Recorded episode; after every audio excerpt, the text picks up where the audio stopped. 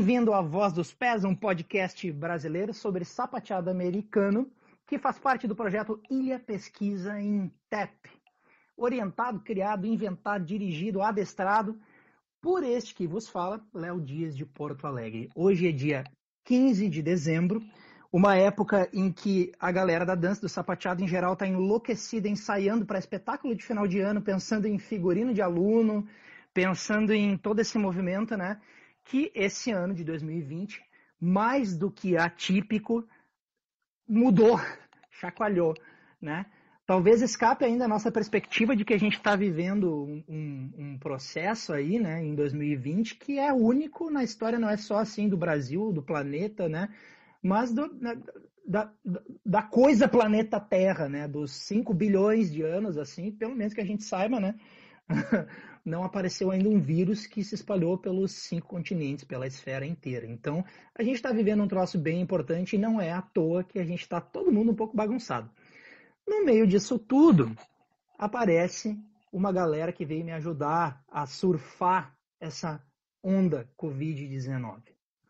No dia 1 de julho de 2019, antes mesmo de a pandemia começar, montava eu um grupo de WhatsApp intitulado Projeto Take Five. Isso depois de delicadas e, e super conscientes conversas com os, as pessoas que viriam a ser os participantes desse projeto maluco, que tem por premissa trazer cinco sapateadores, cada um com um questionamento sobre sapateado, sobre, né, como diz Valéria, sobre, Valéria Pinheiro, sobre as questões que lhe atravessam, né, eh, cada um trazendo um questionamento para que os cinco brincassem sério de responder os cinco questionamentos.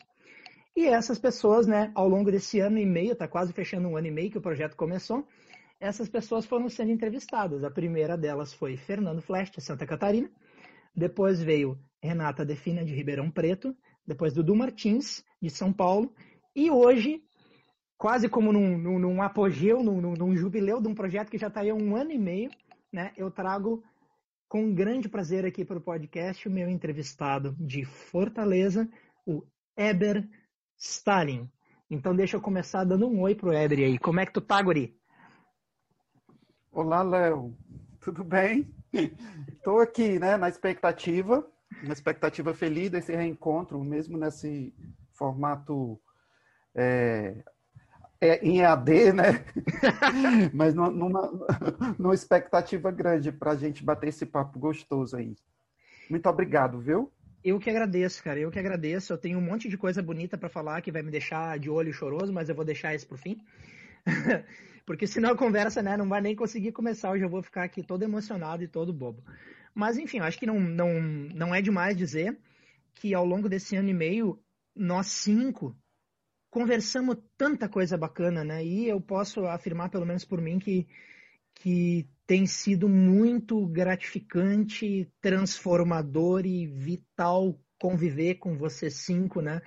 Nesse meio que, embora perca assim, a, a fisicalidade, um meio sem corpo, esse online, né?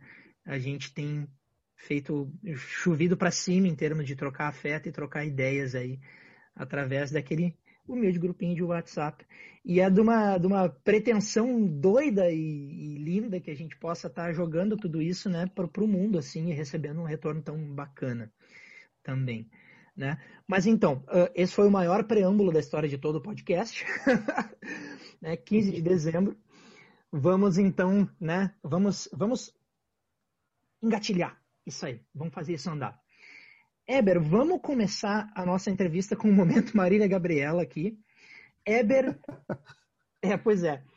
Eber por Eber. Conta um pouco pra gente, pro, pro nosso ouvinte aqui. Eu acho tão chique a palavra ouvinte porque me lembra a época do rádio, né? Um, conta para o nosso ouvinte um pouco assim de, de, de quem é o Eber nessa, nessa vida de sapateador, nessa vida de artista, nessa vida de, de pessoa aí. Então, Léo, assim, é sempre muito, muito honroso falar contigo, né? Desde já, eu, eu já queria começar agradecendo esse, essa possibilidade de ter, durante esse tempo, né? A gente está traçando aí essa coxa de retalhos, né? Esse tecido que se mostra afetivo também. Acho que a partir do momento que você, com a sua cabeça geniosa, reúne essas pessoas diferentes, né, de idades diferentes, de geografias diferentes, né, a gente ganha tanto, né, nessa nessa transversalidade, porque a gente vai meio que é, é, deixando de ser ilha, virando meio ponte também. Isso tudo é muito engrandecedor, né, muito honroso, né. E é um privilégio muito grande também, sabe? Você poder fazer parte desse momento coletivo de construção, né? Porque é um, um, um, uma possibilidade de construção que você está construindo com esse teu projeto, né? Porque a gente vai se lendo uns nos outros, a gente vai aprendendo uns com os outros e a gente vai se alimentando também é, uns dos outros, né? Isso tudo é muito engrandecedor. Então, eu gostaria de começar antes de de me apresentar, é, de agradecer mesmo e falar da importância que é né, a existência de um projeto como esse, porque é um projeto que, além de, de possibilitar outras formas de olhar o sapateado, né, é um projeto que diminui distâncias. Né? Como você sempre fala, é, esse momento pandêmico fez com que a gente calasse os pés e sapateasse mais através das nossas vozes, das nossas inquietações, das nossas criatividades. O momento não foi fácil, não tem sido fácil, mas é, no meio desse caos todo, né, iniciativas como essa tua, né, é, que já estava acontecendo no momento é, antes-pandemia, né, de uma certa forma também foi uma forma da gente suspirar junto, da gente respirar junto, muitas vezes da gente se desesperar junto, né? Então, eu queria agradecer, te dar muitas graças, assim, muitos, é, muitos agradecimentos mesmo por ter sido persistente, por não ter deixado a peteca cair, como a gente fala aqui, né? E a gente está hoje quase aí no encerramento de um ciclo. É, eu sou um cearense apaixonado pelo mundo, né? Eu sou um, um, um sapateador, sou professor, sou coreógrafo, né? Eu sou um apaixonado pelo sapateado, tenho o sapateado na minha vida como um local para além de, do local profissional, né? O sapateado na minha vida é uma constante, né? Uma permanência, é uma resistência, é uma possibilidade de aglomerar pessoas, né, de descobrir pessoas. O sapateado me deu, me traz muitas alegrias. Eu diria, eu fui bailarino da companhia Vatá durante a minha quase vida inteira. Passei muitos anos trabalhando na companhia Vatá como bailarino. Com companhia Vatá, para quem não conhece, é uma companhia fundada, é uma das primeiras companhias de sapateado do país, né?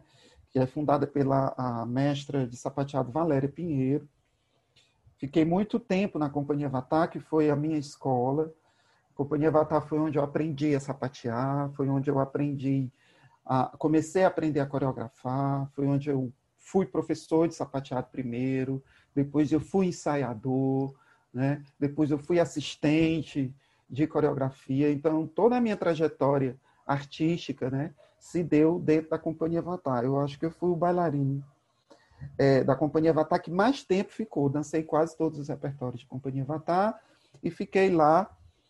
E lá dentro eu fui montar a Companhia dos Pés Grandes, né, que é um coletivo é, de rapazes que sapateiam, e aí tem todo um contexto né, que hoje em dia mudou muito, né, mas o contexto da época nós já existimos há 13 anos, né, são 13 anos de história, são 13 anos de muito corre-corre, de muita luta. E eu tento, né, a gente tenta junto é, é, carregar, né, transportar, né, caminhar de mãos dadas aí no processo de fomento do sapateado, né? E eu sou um, um, uma pessoa que adora conversar, gosto demais dos meus amigos, das pessoas que trabalham comigo, gosto de tomar cerveja, gosto de carnaval, né? E tudo isso. Sou funcionário público aqui na cidade de Fortaleza, eu tenho duas funções, eu sou professor, né, formado no curso de Pedagogia da Universidade Estadual do Ceará, e sou assistente social também, sou bacharel em assistente social, e também sou técnico em dança pelo SENAC aqui em Fortaleza, e depois na UFC também eu fiz um curso de extensão chamado Dança e Pensamento, um curso onde a gente aprofundava um pouco algumas discussões aí em dança, filosofia, sociologia e tudo. E sou um, uma pessoa que está no mundo tentando aí me equilibrar, né? Na falta das paredes de sustentação que o mundo vai derrubando para a gente, né?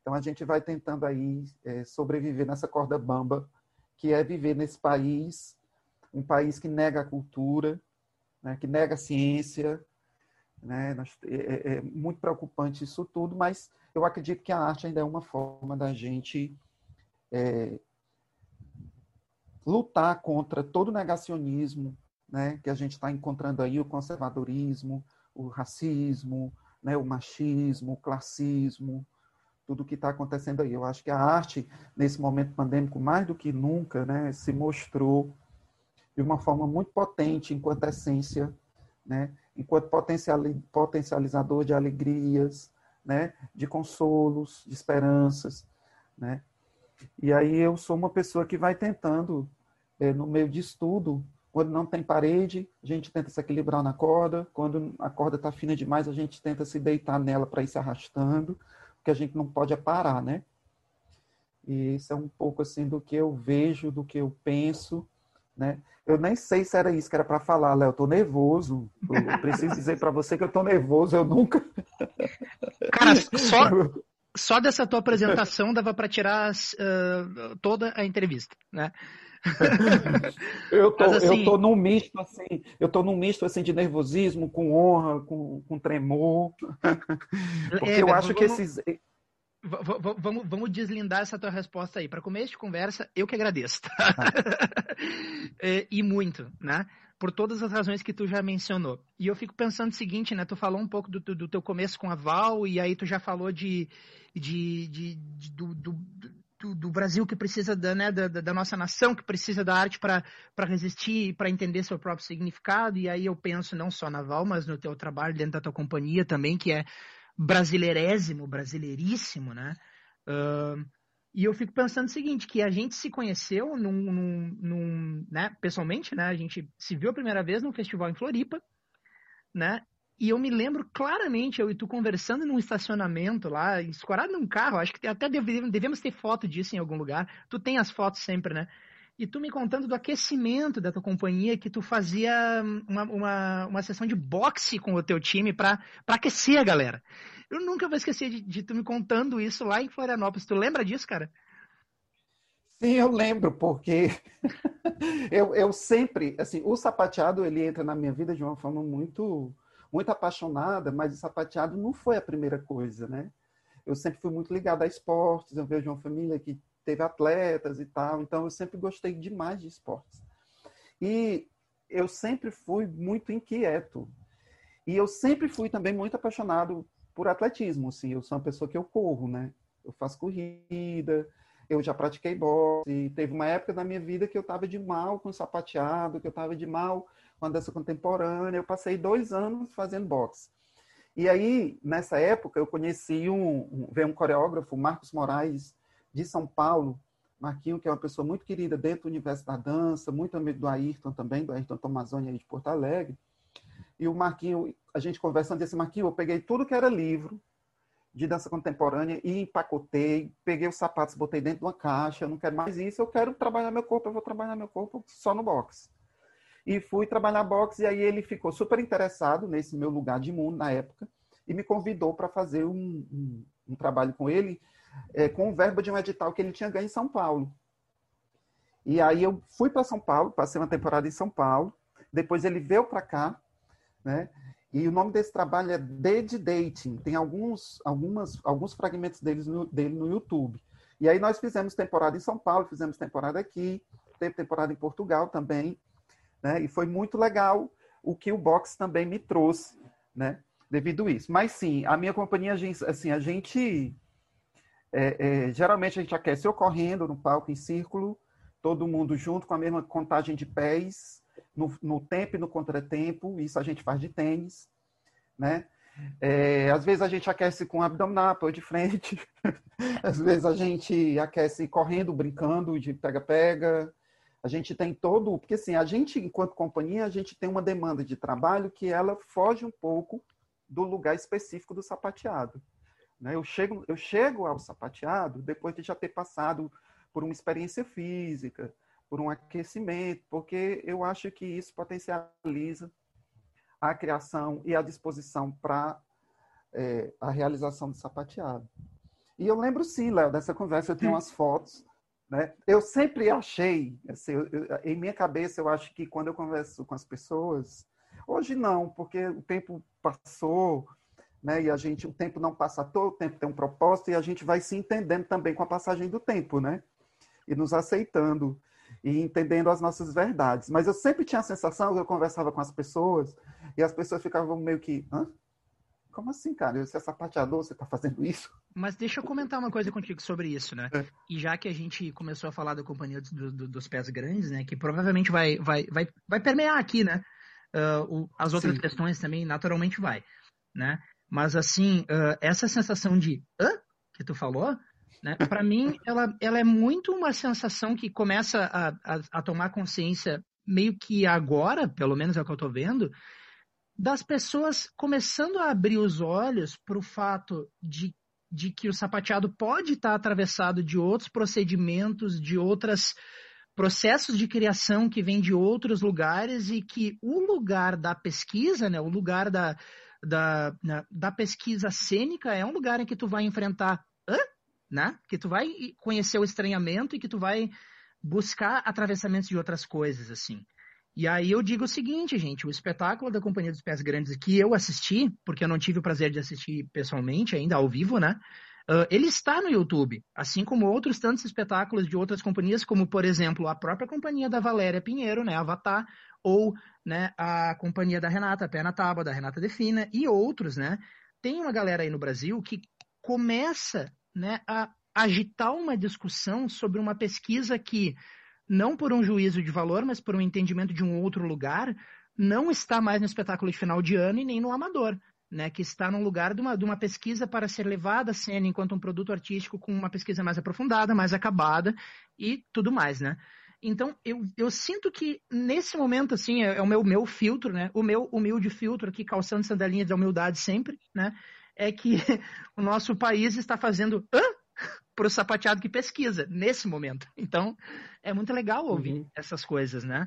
E né? Acho que, que bora, bora, bora pro boxe, bora pra dança contemporânea, bora pro flamenco, bora pra música clássica, bora ver o que tem significado para nós, né? Acho que é meio que por aí, assim. É, eu também acho. Eu acho que não dá mais para a gente ser muito ingênuo, sabe? E a gente achar que no mundo, no mundo de tantos acontecimentos ao mesmo tempo, porque a gente vive numa lógica muito rápida, né? Tudo acontece ao mesmo tempo, não dá mais para a gente calçar o sapato sapateado, subir ao palco e ficar fazendo wings, pullbacks ou shuffle ball change, né? Se a gente faz isso de uma forma isolada, sem dialogar com o contexto, né? Eu, eu, eu suspeito que é, ingenu, é ingenuidade, sabe? Assim, não dá mais. É, a gente já fez muito isso, né? há, há um tempo atrás, assim, há 15 anos atrás, há 20 anos atrás, quando eu, eu mais ou menos comecei a fazer sapateado, que eu já, já tenho mais disso, né? É, era um outro tempo, era uma outra forma de fazer, era uma outra forma de conceber, né? Era uma outra forma de ensinamento. A gente era ensinado com um determinado propósito, e aí eu estou falando a gente me incluindo, mas ao mesmo tempo meio que me excluindo, porque a minha formação se deu toda dentro de uma companhia específica, né? Isso é um, um ponto para a gente, depois, se der, conversar também. Mas hoje em dia, a verdade é que não dá mais para você é, subir ao palco e, e não ter um, um, um, discurso mínimo, sabe? Não dá mais para você só colocar música e fazer, fazer um monte de pullback, um monte de wings, porque senão fica esvaziado. Eu nem sei, assim, eu não estou julgando é, Mas aqui eu acho que, por momento, a gente não pode mais fazer isso, porque a gente está discutindo coisas muito importantes a nível de mundo. Né? Nós estamos discutindo racismo, nós estamos discutindo. É, é, a gente está vendo todo dia aí casos de feminicídio é, aumentando. Né? A gente está vendo o que está acontecendo no mundo e a gente, no meio disso tudo, o que é que a gente vai fazer enquanto artista? Né? Então, o sapateado ele é uma ferramenta que ele pode possibilitar, sim, que a gente se posicione. Está tudo bem também a gente fazer um trabalho técnica pela técnica, é bonito de ver. Mas também não pode ser mais só isso, não cabe mais. Né? O mundo está pedindo da gente, enquanto artista, outras respostas. Né? A gente tem que dizer para o mundo o que, é que a gente acha sobre essas coisas também.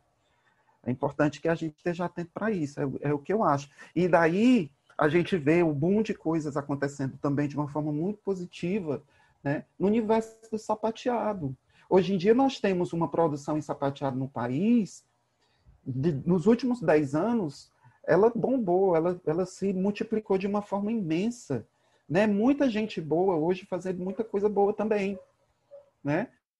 E aí eu fico me perguntando o tempo todo, quando eu vejo nos, nos feeds das redes sociais, né, de pessoas que foram alunos nossos, que hoje têm seus próprios trabalhos e tudo, né, eu fico me perguntando, puxa, mas que legal, isso é bom, esse garoto, essa garota chegaram aí, né, agora eles seria legal também sim, né, e aí você tem que ter muito cuidado, porque não é o, o teu lugar não é o teu lugar, né? E a gente também meio que precisa desapegar dessa coisa de querer, e aí uma autocrítica que eu faço, direcionar o que as pessoas estão fazendo com os trabalhos delas, delas também, porque não é disso que se trata, né?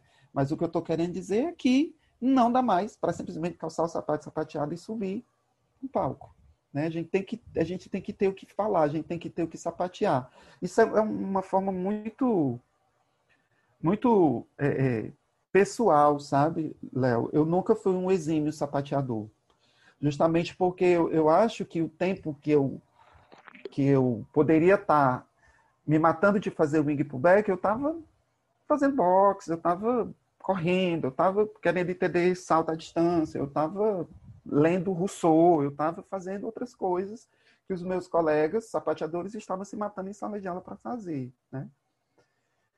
Então é, é, é, meio isso que eu acho, assim, sabe? Eu tenho uma, uma paixão enorme pelo sapateado, mas eu também preciso dizer que eu só persisti no sapateado porque eu conheci o sapateado através de uma vertente que me foi muito peculiar, que me foi muito bombástica, que me foi muito passional. Sabe, se eu não tivesse conhecido o sapateado ou tap dancing americano, né, como alguns colegas preferem chamar, através de uma vertente que foi uma vertente brasileira, que foi uma vertente de samba, que foi uma vertente de maracatu, de frevo, de baião. Se eu não tivesse conhecido o sapateado a partir daquilo, talvez eu não tivesse aceito o sapateado na minha vida. Sabe? Porque, por, por me entender enquanto homem brasileiro, por me entender enquanto uma pessoa que escuta música brasileira, sabe? Eu não sei, assim, e eu, eu falo isso com muita tranquilidade, sabe? Eu não sei, eu estou assumindo aqui para vocês se eu, este, se eu teria resistido, se eu teria é, permanecido no sapateado se eu tivesse conhecido por uma outra vertente. Porque a primeira vertente que eu conheci de sapateado, e aí eu, é importante falar, a primeira vertente enquanto experiência, enquanto vivência, né? Porque, claro, quem não viu Cantando na Chuva e achou lindo, né? Quem não viu Mês de Seda e achou lindo? Quem não viu um americano em Paris, né? E achou lindo, né? Aquele sapateado embranquecido, aquele sapateado que Hollywood é, é, é, vestiu, né? Daquela maneira e tudo. Mas a título de experiência e de vivência, foi muito impactante para mim encontrar o sapateado da forma que eu encontrei, através já da companhia Vatar, né? Aqui em Fortaleza. Nossa, Eber, eu tô te ouvindo falar aqui e eu tô, tô olhando as questões que, que, que a gente tem elencadas aí pelo, por, por nós todos, né, pelos Take Fivers aqui. Um, e a gente pode pensar em todas elas a partir do que tu falou. Então eu não sei qual escolher para a gente Já começar. acabou. Já acabou o podcast. Vamos fazer o seguinte, eu, eu acho que eu vou, vou unir do NT, tá? Eu vou começar pela pergunta, pela pergunta do Dudu. Né? Em geral, o que, que a gente faz? A gente deixa a tua pergunta por, pela, pela abrangência por último. Uhum. E a gente deixa a do convidado primeiro. Hoje, tu é o convidado, então eu meio sem saber o que fazer. né? Mas eu vou, eu vou, eu vou né, pegar o, o, o provoca, a provocação do Fernando. Vamos pela ordem das entrevistas, então. Vou começar pela provocação dele. O Fernando Flash, de Santa Catarina, formulou a seguinte questão para o projeto Take Five. Como o sapateado ocupa, interfere e transforma um espaço? Acho que nunca é, mais, nunca é demais dizer que a gente está falando de um sapateador arquiteto, né? Então, acho que a pergunta hum. vem um pouco de dentro disso, né? Mas a gente pode responder da maneira como a gente bem quiser. Olha, é, é bem. É muito verdadeira né, a inquietação que eu acho que tem pego muitos artistas ultimamente, né? a coisa de sair um pouco da caixa cênica. Isso já é uma, uma verdade, é uma realidade em algumas produções né, no, país, no país todo. O sapateado, ele é uma técnica muito cruel, né? porque ele é uma, ele é um, um, uma forma de fazer arte que implica em uma série de condições.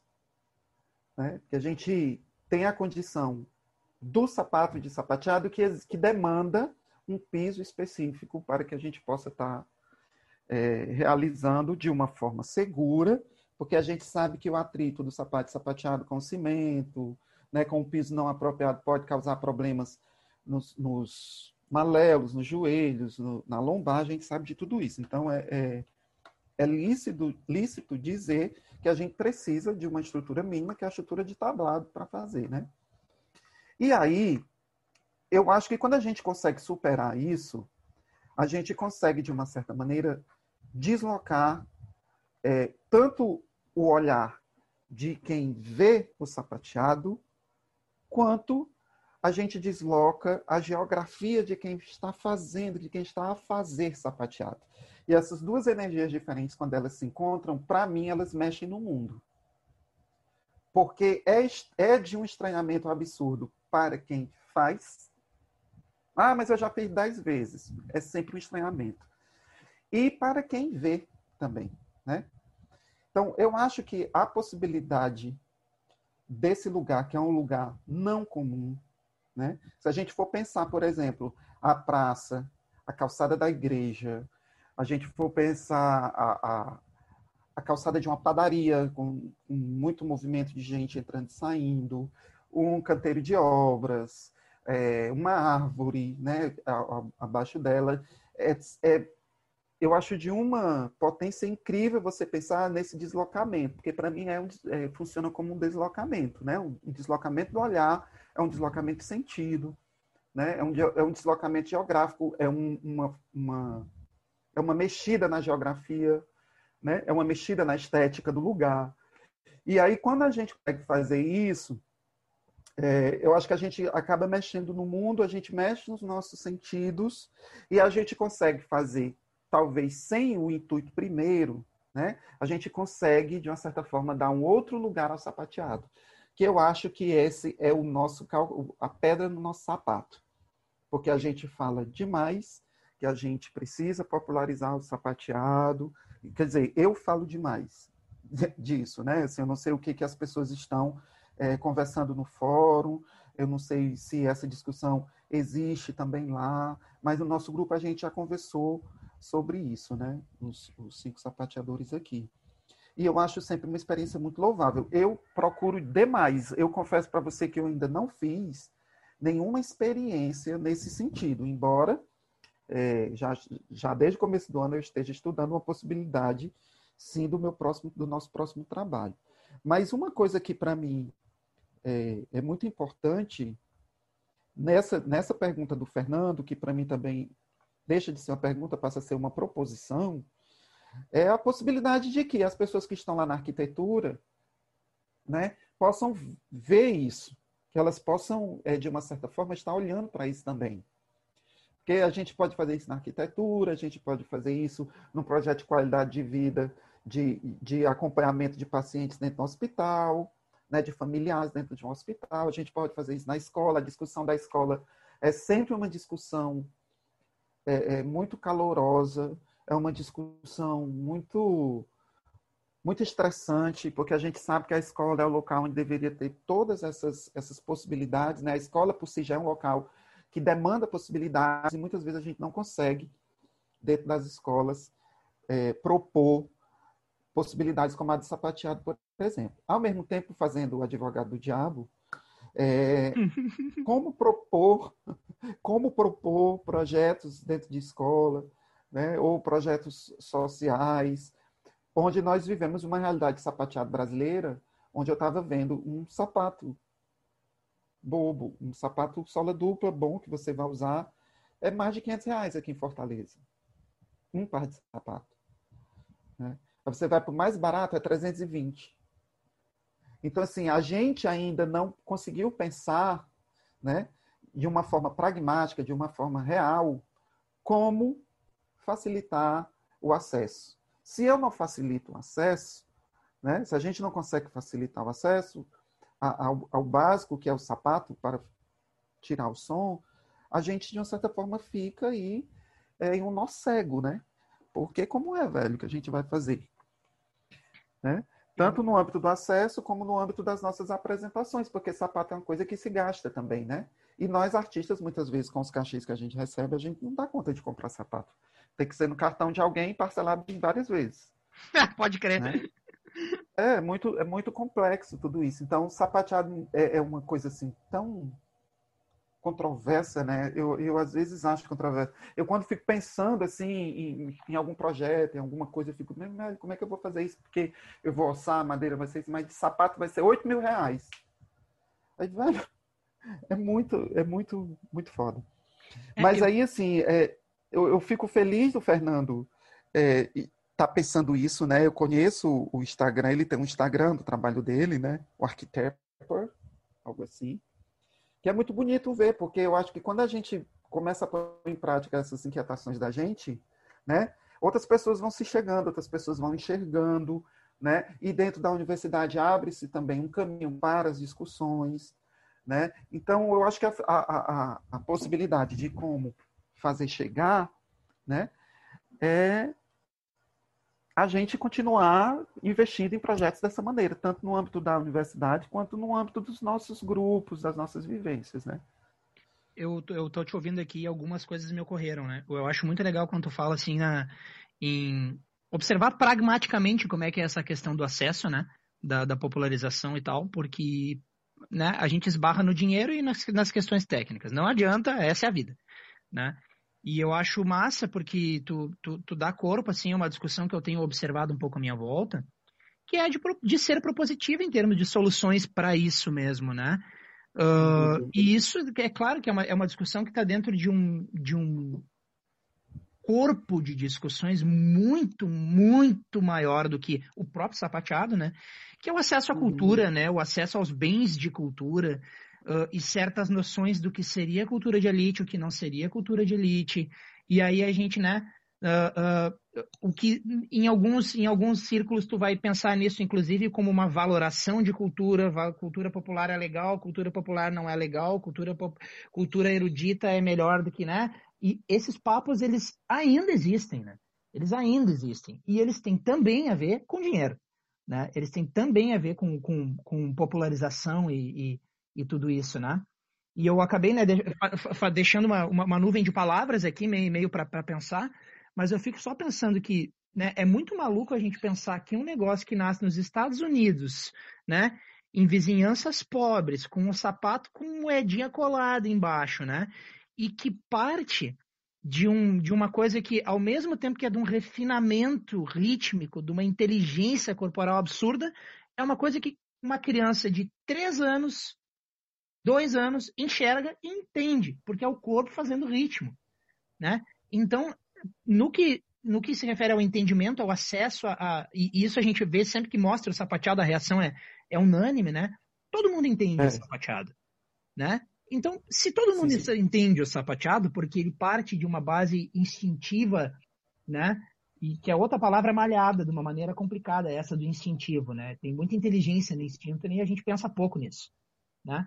Mas se ele parte de uma é base verdade. corporal, numa base corporal comum e de uma coisa que todo mundo entende, então por que, que não é mais fácil de fazer o acesso nisso, né? De, de viabilizar o acesso?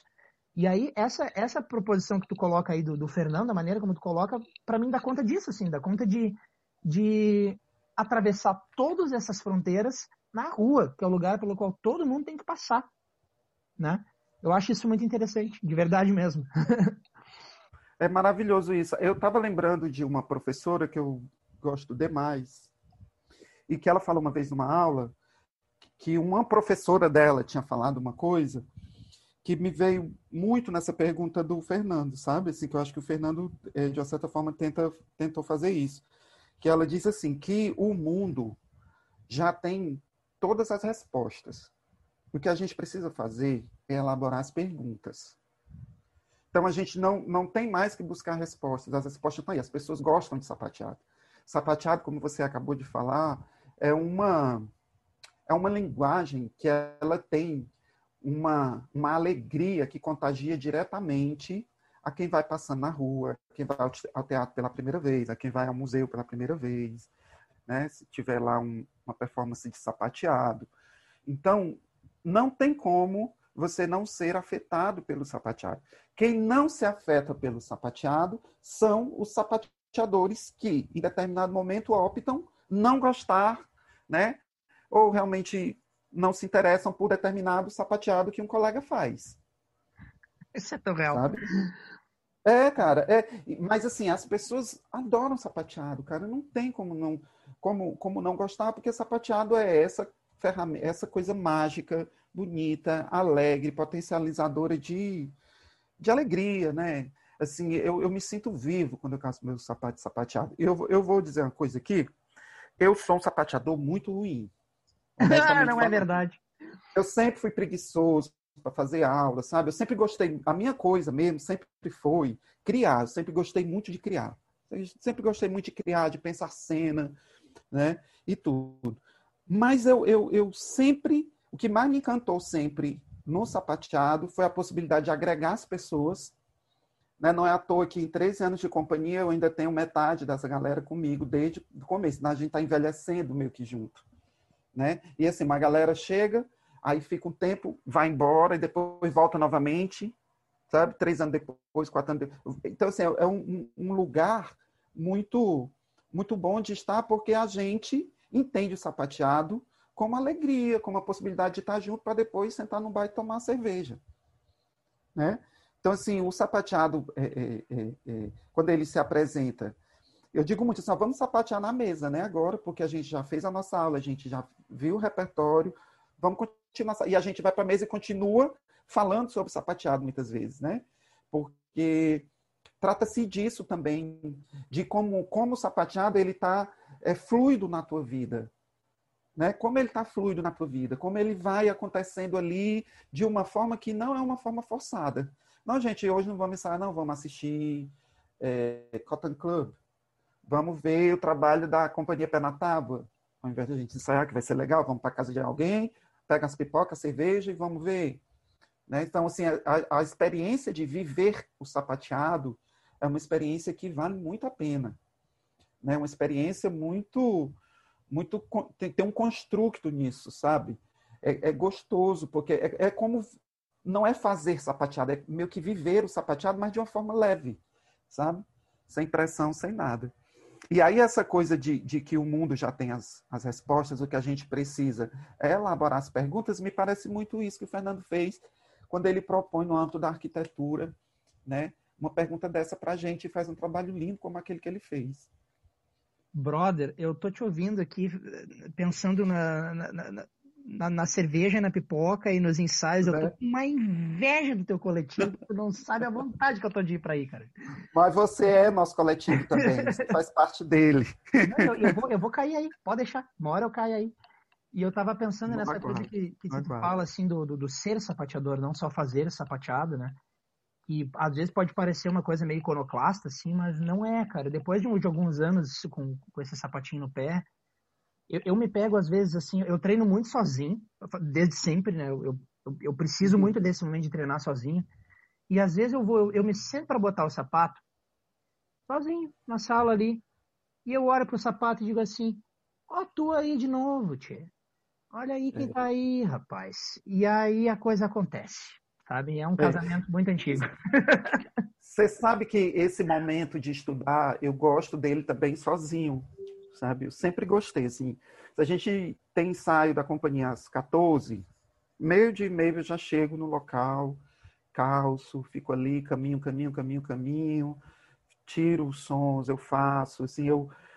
É, é, porque eu realmente eu gosto desse momento da produção de som, porque para mim a produção de som ela é também uma produção de sentidos.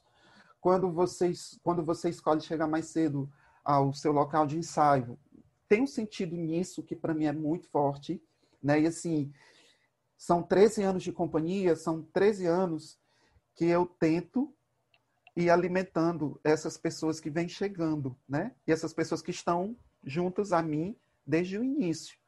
Né? Então, você sempre tem a coisa da, da companhia, às vezes, em algumas situações, ela te dá isso também. Por mais que tu tenha construído um percurso com essas pessoas, que as pessoas não estão te cobrando isso, tá? elas não estão te cobrando um Wings de seis sons, elas não estão te cobrando um pullback single, elas não estão. Mas elas estão ali com você. Então, o que você precisa fazer é alimentá-las de uma certa maneira. E chega um momento que não é só o afeto, que não é só a mesa de bar, porque senão também a gente esvazia o, uma coisa que é muito importante. A gente, eu acho que a gente não pode banalizar a questão técnica. Sim. Eu acho que a técnica não é tudo. Né? Eu acho para mim não é uma técnica vazia para mim de sentido também não me diz muita coisa. Mas a gente precisa ter essa responsabilidade. Eu acho que foi Dudu que falou disso no, no podcast dele ou foi Renata, não lembro. A, da responsabilidade de você que você tem com a categoria, né? Que você tem com o seu fazer, com as pessoas que trabalham com você, com as pessoas que te chamam para trabalhar juntas, com os festivais que você vai dar aula, né? Então você tem. E, e, esse momento que tu fala, que é o teu momento, né? De, de ficar um pouco sozinho, eu vejo os teus vídeos, eu fico, ai meu Deus, que bonito, que legal. E eu tô nesse momento ainda de pandemia, né? Eu ainda tô sem calçar o sapato, porque eu moro em um apartamento, então não, não, tenho, não tenho estúdio para ir ainda né? Então tá todo mundo meio que subindo as paredes e eu não consigo ainda calçar sapato sapateado, mas eu fico sapateando com vocês, com os colegas que estão conseguindo fazer isso nos seus estúdios, nas suas salas de aula. Eu falo demais, viu, Léo? Você vai me cortando aí, porque eu, eu sou, confesso que eu sou muito prolixo. Mas, mas é que ali agora, em cima disso que tu falou, eu não sei se eu fico com a deixa dos espaços do Fernando ou da responsabilidade do Dudu, né? Uh, eu acho que eu vou ficar com a deixa do, do Fernando. E aí eu vou puxar o questionamento que eu formulei, que tem a ver com um, um descontentamento meu, eu venho falando isso nas entrevistas, né? Com uma certa falta, falta de criatividade de reinventar seus procedimentos que eu sentia no meu próprio trabalho e no meu entorno, né? Uh, no uhum. sentido de, cara, vamos aqui fazer aula, né? Dez meses por ano para se apresentar no espetáculo de final de ano e, tipo, trocentos milhões de coisas acontecendo na minha alma e na minha cabeça com sapateado e eu vou esperar para viver o espetáculo de final de ano, né? E aí uhum. eu formulei as coisas na seguinte, né? seguinte questionamento: como criar novos tempos, espaços e modos de interagir para desfrutar o sapateado para além da lógica sala de aula palco? Olha, eu vou te dizer o que eu acho dessa tua pergunta, que eu acho ela incrível, porque a, a resposta para mim seria coragem. Sabe? A coragem de você abrir mão de uma bilheteria, que assim, são, são muitas transversais, né? A gente sabe que as escolas, elas precisam de um dinheiro para pagar os professores, para pagar o aluguel, né? Tem, tem toda uma, uma, uma, demanda de dinheiro das escolas. Nos festivais também, porque precisam pagar os professores, né? E para a gente fazer é, esse, esses, esses experimentos, né, que, que tu coloca, como fazer para além do palco, a gente tem que ter a coragem de, primeiro, ganhar menos ou não ganhar nada. Né? Se você for Eu tô vinculado adorando, eu tô adorando coisa. como tu tá vendo isso, cara. Porque, porque é muito real. E, é, velho, você tem que ter coragem de dizer, não, velho, aqueles 500 conto eu não vou ganhar esse mês porque eu vou... Olha que louco. A gente, a gente que é artista, e às vezes a gente realmente não cabe. Eu nunca trabalhei em escola. É, para não dizer que eu trabalhei, eu trabalhei no comecinho para ganhar uma grana. E depois eu entendi muito cedo que eu não nasci para trabalhar em escola de sapateado. Primeiro porque eu não tenho aquela disciplina de ter que, que fazer um, um, trabalho para um festival competitivo, que eu nunca fui na minha vida, tá? nunca competi. Porque, e aí, e aí assim, quando eu falo isso, eu não estou julgando, eu não estou tirando mérito de ninguém, estou dizendo das minhas fragilidades. Eu não sei fazer um trabalho que precisa ter 2 minutos e 35 segundos. Hum. Sim. Eu não consigo. Eu não consigo. É, eu, eu, eu tenho, na verdade, eu tenho um problema com a coisa da competição, sabe? Eu acho que você competir é sempre você anular o outro. E essa lógica de anular o outro, ela me é muito severa.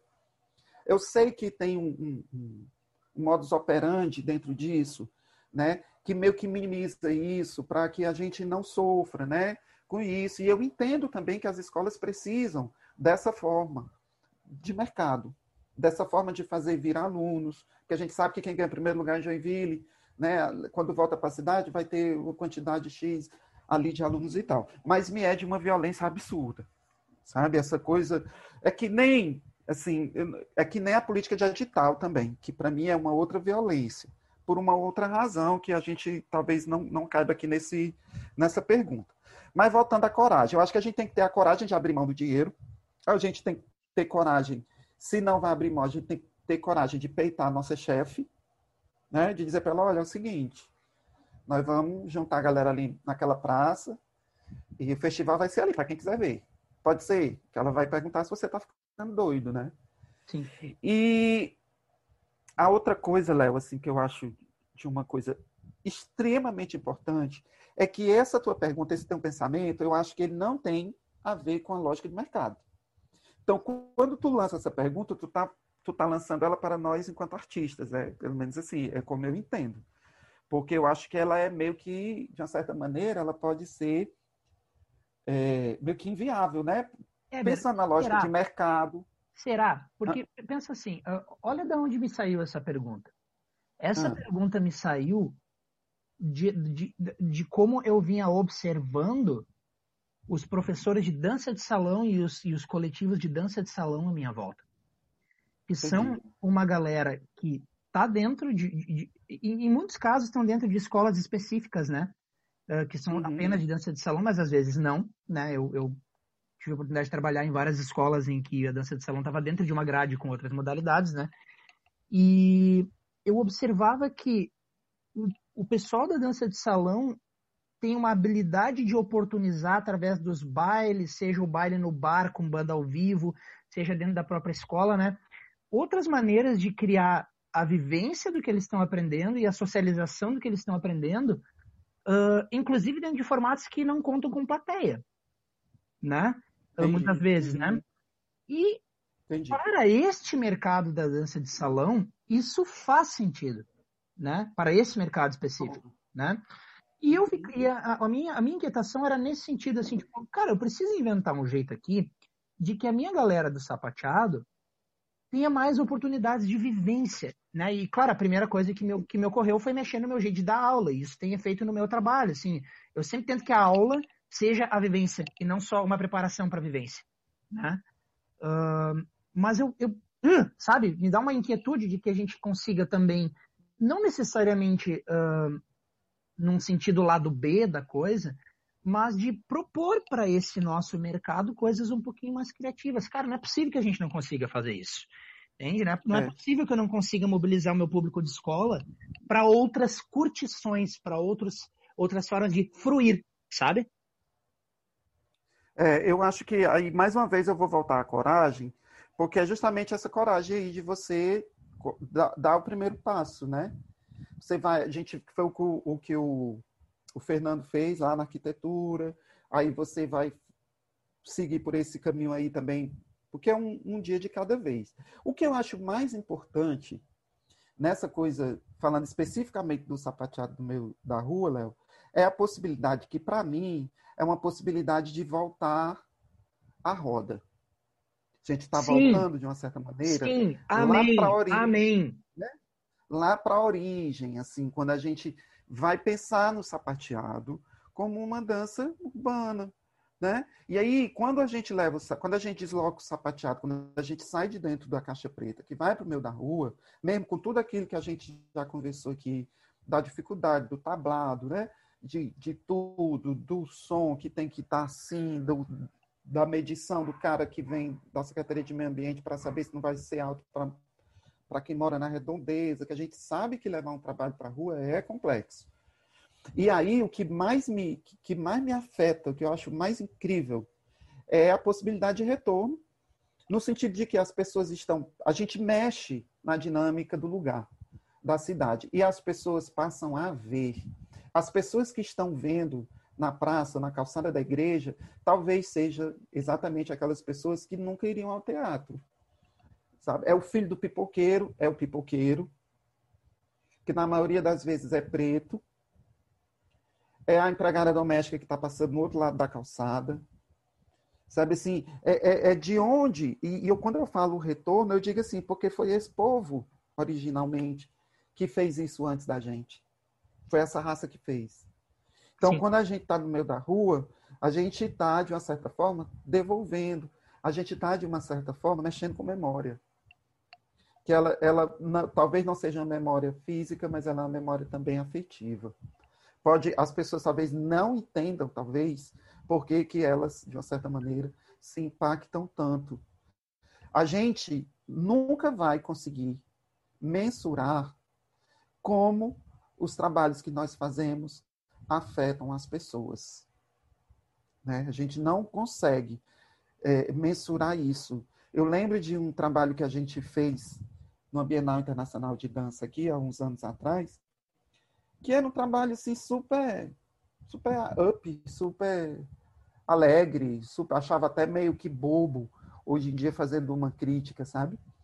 E aí, quando terminou o trabalho, veio uma senhora com uma filha falar comigo, assim, ah, você que é o diretor, eu estou tão emocionada, sabe, assim, eu achei tão bonito naquele momento que...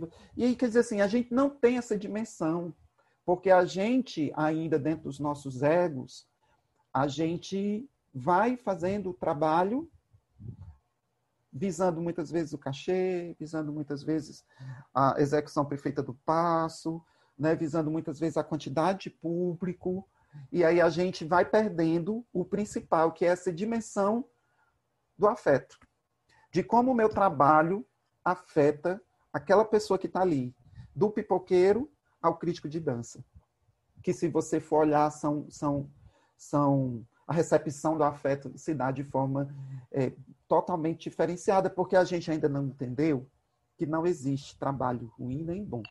Assim, existe, aliás, não existe trabalho é, com valor de julgo.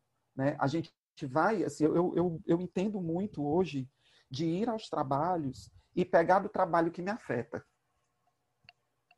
sabe? Assim, se me, me, me dá vontade de rir, se me dá vontade de chorar. Não, não dá mais, não dá mais, nessa época do, da vida, a gente ir para os trabalhos para estar tá dizendo que o Léo fez o wing mal feito. Não dá é, mais. Chega uma hora que tem que, tem que dar uma amadurecidinha, né?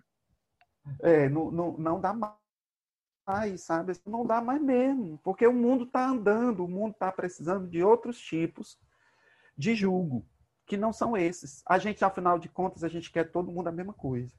Né? E aí essa coisa de voltar para a rua, velho, é a coisa que eu acho mais importante de todas nesse momento. Eu estou cada vez mais no meio da rua, sabe? Assim, nós estamos, enquanto companhia, cada vez mais querendo sair dessa lógica, é, é, que é uma lógica bonita, e eu acho que tem coletivos, tem grupos, tem artistas que pensam seus trabalhos e que os seus trabalhos cabem dentro da lógica da caixa preta e não tem nada de errado nisso. Isso é importante dizer, né? Não é julgo, não é julgo, não tem nada de errado nisso. Mas eu estou querendo cada vez mais a calçada, sabe? Estou querendo cada vez mais o meio da rua, porque eu acho que é uma forma de devolutiva. É uma forma de fazer a roda voltar. É uma forma de fazer o mundo girar. É uma forma da gente fazer com que as pessoas vejam o que, que a gente faz. Eu não sei se foi o Dudu também que falou sobre divulgação de trabalho, que a gente mandava, marcava as pessoas, e só marcava sapateador e que os sapateadores não vão ver, que a gente não marca o cara da bodega. Né? Então, assim, hoje em dia, é, é, a gente tem pensado muito, enquanto companhia, como é que o nosso trabalho vai afetar o cara da pipoca, a, a, a garçonete que está ali na calçada do, do trabalho dela, sabe? O pipoqueiro, a, a, diarista que vai passando do outro lado da rua, o professor, o médico, quem tiver fazendo sua atividade física ali na praça, sabe? E aí, Léo, é, para isso também a gente tem que ter coragem, né? Porque como é que eu vou fazer um trabalho na rua se eu não tenho uma política de edital que me possibilite e se eu não vou ter, se eu não vou ter bilheteria? Né? Então é muito complexo, é. porque a gente a gente está lutando ainda por edital. Né? Edital é um braço de política pública, ela não é uma política pública é, é, abrangente. Né? Ela não é. Ela é um braço de política pública e a gente tem que se, apro se apropriar mesmo dos editais. Né? Precisamos deles. Né? Mas a gente tem, tem que ainda lutar muito para que a gente possa ter umas, as condições de fazer um trabalho que é necessário, né, que é afetar as pessoas, porque não dá mais para a gente estar tá fazendo só para a gente não dá mais. Eu não quero mais fazer é, trabalho de sapateado só para sapateador e para os artistas e para as famílias dos bailarinos irem ver. Não faz mais sentido. Que sentido faz isso para, sabe, para a gente hoje? Eu acho que a gente, enquanto artista, precisa se repensar sim. Existem os balés de repertório que cumprem isso é, da caixa preta de uma forma muito bonita. Existem várias outras possibilidades para a caixa preta, sabe? E eu estou falando de uma forma muito do meu lugar de mundo nesse momento. Tem um filme é, chamado Vem Dançar. Não sei se você já ouviu falar nesse filme, com o Antônio Bandeiras. Que ele é, porque você estava falando de dança de salão, né? Eu olhei aqui para minha estante e vi que ele estava aqui ao meu lado. É, esse filme Vem Dançar é baseado em uma história real, que é um professor de uma escola lá de Nova York, eu acho. E ele, é, determinado dia, ele vê um, um, um aluno quebrando o carro, era o carro da diretora, e ele fica muito chocado com aquilo. Ele era professor de dança, ele é professor de dança de ballroom, dança de salão, e aí ele volta lá na escola no, no dia seguinte para pedir à professora para dar umas aulas para a turma, né? Para a turma que ele acreditava que a dança iria fazer com que os alunos, é, de uma certa forma, diminuíssem o peso das iras, das raivas e tudo, né? E esse filme é um filme muito bonito, Léo. Você falou aí muito em, em dança com Antônio Bandeiras. É, o nome do filme é Vem Dançar, um filme que eu sempre mostro aos meus amigos. Ah, gente, vocês já viram Vem Dançar? Porque mostra muita coisa da força da dança, né? E eu sempre vejo que vejo esse filme, né? Eu fico pensando, ah, será que, que o sapateado também, também faria isso, né? Enfim, sonhos. Rapaz, Você me corte, porque eu fico falando demais. Não, eu tô curtindo. tô curtindo. Eu e meu cafezinho aqui. Cara, círculo. Falaste em círculo, falaste em origens, falaste em devolutiva. Eu acho que esse é um bom link para a gente pegar o questionamento do Dudu, que diz assim, Dudu Martins, de São Paulo. Uh, como minhas atividades contribuem para a preservação e construção da história do sapateado americano nos dias de hoje? Que é uma pergunta que, na minha opinião, tem a ver com responsabilizar-se. Né? Ele diz assim, como minhas atividades, né? Uh, contribuem. Eu acho isso tão forte, sabe? É, é muito forte. E nós temos aí é, a história do sapateado contada de uma forma muito. Eu não sei se eu posso dizer diversa, mas nós temos várias histórias né, sobre sapateado. Nós temos várias histórias de lugares de sapateado, né, lugares de fala. Assim. É, a gente sabe que a gente leu algumas coisas sobre a história do sapateado. E respondendo a pergunta assim de forma direta, não dá para você estar com um coletivo de pessoas, sejam eles, seja esse coletivo no âmbito formativo, enquanto uma turma de sapateado, seja enquanto um coletivo artístico que produz sapateado, né? É, e não colocar que o sapateado é uma técnica que nasce com o povo preto. Sabe? Você não, eu acho que essa é uma das, das, das questões que mais é, que mais me parece pertinente colocar, né? Porque, ora, veja só, nós começamos a ver sapateado através de quê? Né? De Hollywood, através de cantando. Eu acho que cantando na chuva para essa nossa geração foi o grande boom. Né? Então, o referencial que as pessoas têm de sapateado é um referencial Jim Kelly, Ginger Rogers, Fred Astaire, né? E eu, eu acho que isso acontece com todo mundo. Eu, as pessoas vêm, às vezes me procuram, e dizem assim, ah, eu queria fazer sapateado porque eu acho tão lindo o filme Cantando na Chuva, eu acho tão bonito o musical, eu quero fazer musical. Eu digo assim, olha, é, eu nunca fiz um musical na vida e o sapateado que você vai fazer aqui com a gente não tem nada a ver com aquele sapateado, assim, a título de estilo, de linha de corpo, de braço, porque é uma coisa que eu não sei fazer. E aí é muito legal quando a gente recebe as pessoas e que as pessoas vão desconstruindo aquela imagem que elas têm de sapateado. Né?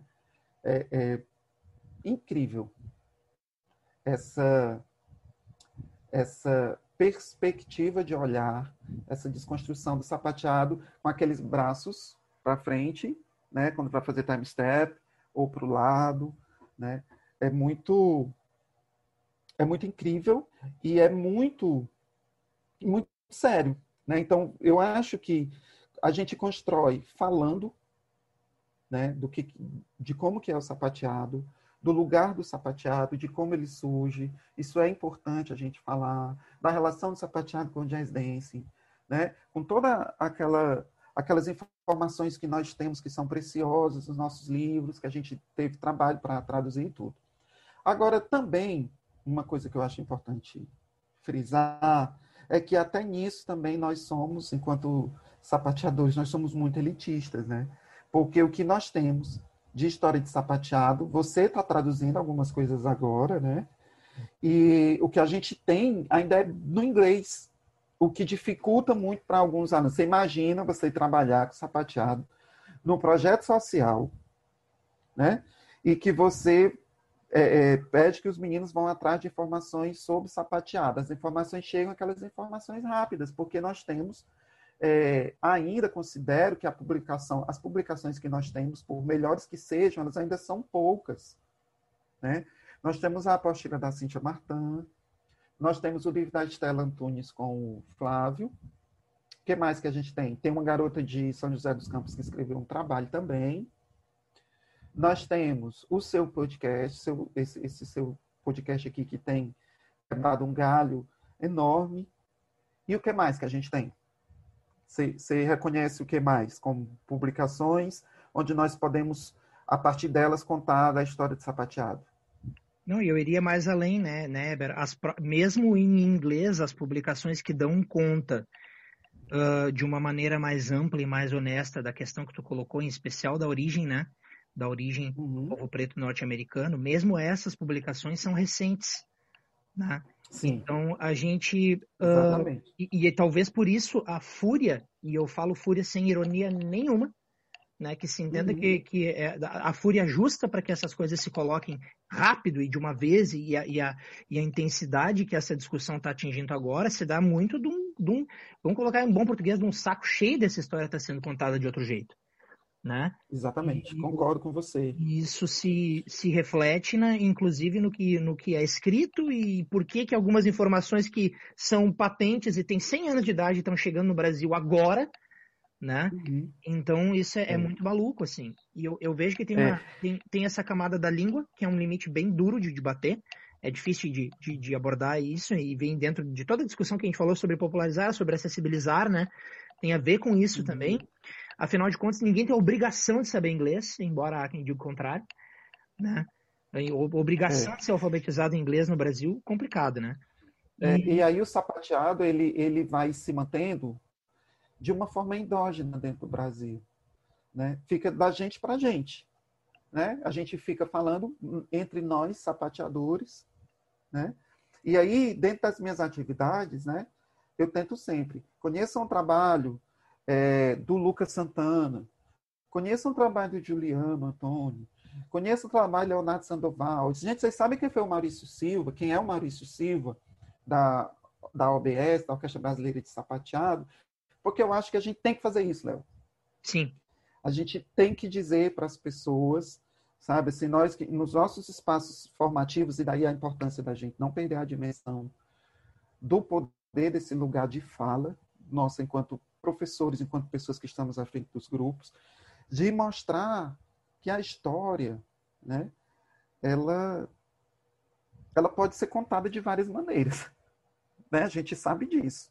A história do descobrimento do Brasil, meu Deus, a gente, a gente sabe como é que foi contada, mas a gente sabe que tem ali um, um fundo de mentira. Né? E aí, assim, longe de mim querer é, anular né, qualquer possibilidade de escrita, sabe? Da galera que está escrevendo aí há mais tempo do que a gente, que a gente estava nascendo, a galera já estava escrevendo, né?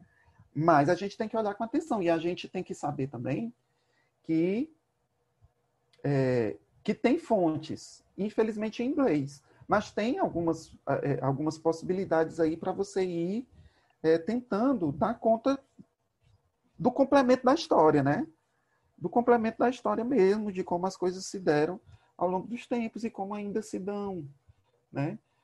É muito cruel. E aí a gente vai falando disso, eu acho que dentro das nossas atividades é uma forma da gente ir preservando né, essa história, é, eu não sou a melhor pessoa para contar é, sobre nomenclatura de sapateado, mas eu sempre passo umas fontes para a galera. Às vezes a gente faz um, um momento de discussão, de, de falar, eu, eu falo um pouco do, do passo, né? tento explicar, me alimento um pouco antes para isso, porque eu, eu acho que tem gente que gosta mais disso. Né? Eu vejo Dudu falando sobre isso com você, às vezes com a Renata, eu acho super bonita a forma como vocês dominam isso, né?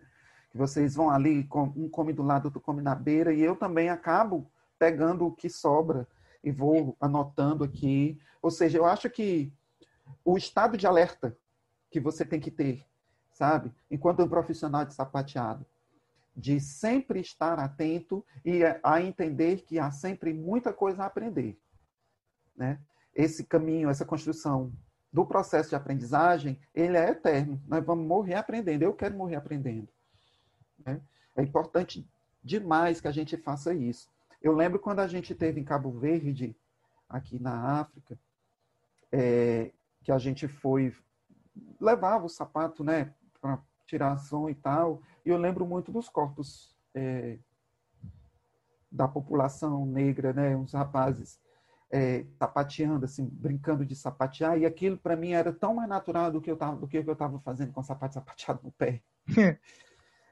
Sabe assim? E, e, é tão chocante a gente ver isso no sentido de que, porra, é isso. Sabe? É Sim. isso, já está lá. Já a tá. gente faz um esforço absurdo para apreender, né? Para adquirir essa técnica no nosso corpo.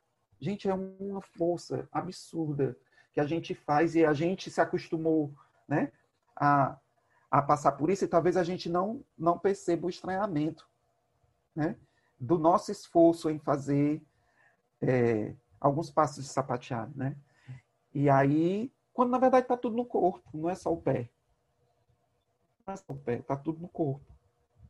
E aí a gente vai tentando, é, em algumas situações, desconstruir o que já está é, ah, é, quer dizer que não nasceu quando com o filme é, Cantando na Chuva.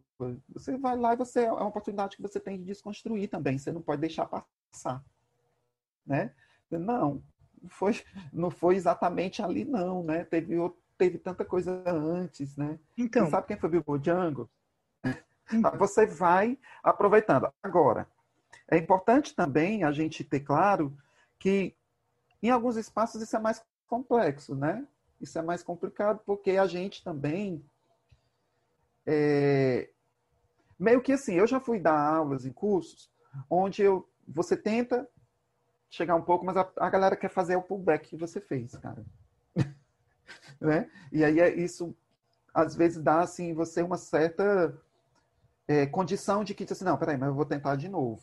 Né? E você vai tentando até achar ali um local para que você possa. Eu acho que você não pode recuar de tudo, né? Você tem ali uma responsabilidade, você tem uma informação que é responsabilidade sua também, enquanto um, uma pessoa que está construindo essa história, né?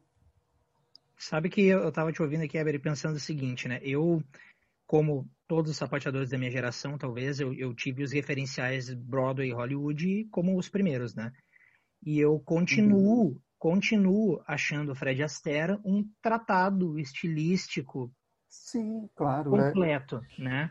E quando eu conheci, pouco tempo depois, algum tempo depois, Jimmy Slide, por exemplo, ou Sammy Davis Jr., eu vi outros tratados estilísticos e, e na minha inocência só existia encantamento.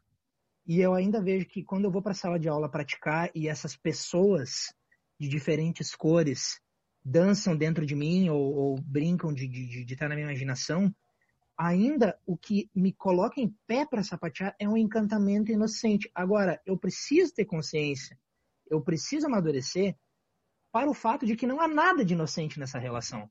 Né? Eu preciso, mesmo que esteticamente exista uh, uma, uma, magia que, que mobiliza o meu corpo, que me sensibiliza, que traz alegria e que eu posso pensar isso em termos, né, talvez puramente estéticos, assim, uma hora vai ter que cair a ficha de que tem alguma coisa muito séria acontecendo no fato de que eu conheci Fred Astaire e só 20 anos depois conheci o Jimmy Slide, né? Sim, então, claro. É, então existe uma, uma dicotomia, eu converso às vezes com algumas pessoas sobre isso, assim, no fato de que, sim, aquilo que Hollywood legou sabe ser maravilhoso, sabe ser lindo, mas a questão não é essa, né? É uma questão de reconhecimento, Exatamente. É uma questão de, de reconhecimento às origens, de tributo a uma tradição que não começou ali, né? Pelo menos essa é a minha leitura, né? E é uma, uma, uma, percepção de que essas estéticas diferentes que vão de um lado para os roofers e de outro lado para essa linguagem que vai para Broadway, elas se constituem diferentes por causa de uma série de fatores que, novamente, não são inocentes, né? Uh, então, eu, eu dentro do bojo dessa discussão da origem do, do sapateado americano no povo preto norte-americano, tem uma outra que me interessa muito pensar e que eu acho que não vai caber hoje, mas que talvez a gente possa uhum. abrir um outro episódio só para conversar sobre ela, que é a cultura, né? As, as formas da, da, dança e da música, que são as que me interessam mais, né? Quando elas começam no povo, quando elas começam na sua raiz, na sua origem, né? Elas têm uma determinada maneira de ser partilhada e uma determinada maneira de ser transmitida e vivenciada. E aí eu estou pensando na roda que tu falou antes, né? E aí, uhum. esses elementos que surgem ali, quando eles são levados para uma cultura de elite, e aqui eu estou falando de elite no sentido de, agora para fluir isso, você precisa pagar 200 dólares no ingresso, né? Sim. Aquilo é uhum. é colocado num outro lugar, né? De novo, né, a, a, parte inocente da coisa é tu pensar somente na estética, né? Saiu da rua, foi para a caixa italiana, né? E mesmo que eu pense só nisso, quanto não se perdeu nessa tradução? Como me interessam esses elementos e esses modos de trocar, né, que estão na capoeira, na roda de samba, né, uh, que estão no, no, nos próprios challenges do sapateado, no que o pessoal do hip hop faz na rua hoje em dia? Como me interessa o que acontece ali e como aquilo que a gente faz no palco muitas vezes resseca esse ambiente da troca que vem de dentro da cultura popular. Sabe o que eu quero dizer? Sei sim, exatamente. É o que acontece no samba, é o que acontece na chula, né? é o que acontece no frevo, né? E, e, e é tudo tão, tão natural, né? É tudo tão cheio de potência de vida que muitas vezes quando a gente a gente representa, né? E aí é meio confuso isso também, porque a gente quer fazer e aí a gente, muitas vezes a gente perde a noção que para o nosso fazer existe um limite. Assim, a gente não, não deveria mais estar pensando é, de uma forma tão literal, né? A gente trabalha, a gente que é criador, a gente trabalha com licença poética. E o que nos possibilita muita coisa legal, né? Também com isso. Eu, eu, Alé, eu sou muito apaixonado pela cultura popular, sabe? Muito mesmo. Um apaixonado. eu estou, desse momento, com a companhia em pesquisa de um trabalho que eu quero fazer sobre o samba, usando algumas vertentes do samba. E a gente tem conversado muito, eu tenho dito muito para eles também, assim, que a gente, a pesquisa tem sido tão rica que eu não sei se a gente vai conseguir ter com isso um resultado estético. Mas que, para mim, não ter um resultado estético está dentro de uma ética também. Eu não consigo separar é, um processo criativo, né? Eu não consigo pensar em um processo criativo que essas duas dimensões não estejam ligadas, sabe? A ética e a estética. E, muita, e todas as vezes que for preciso abrir mão da estética por uma ética, eu acho que a gente vai acabar fazendo isso. Sabe? Pô, Porque é, é uma forma de dormir tranquilo. Deixa eu aproveitar que tu, que tu caiu dentro da, da, da, Companhia dos Pés Grandes agora. De novo, gente, o espetáculo está no YouTube. É só ir lá ver. Tá?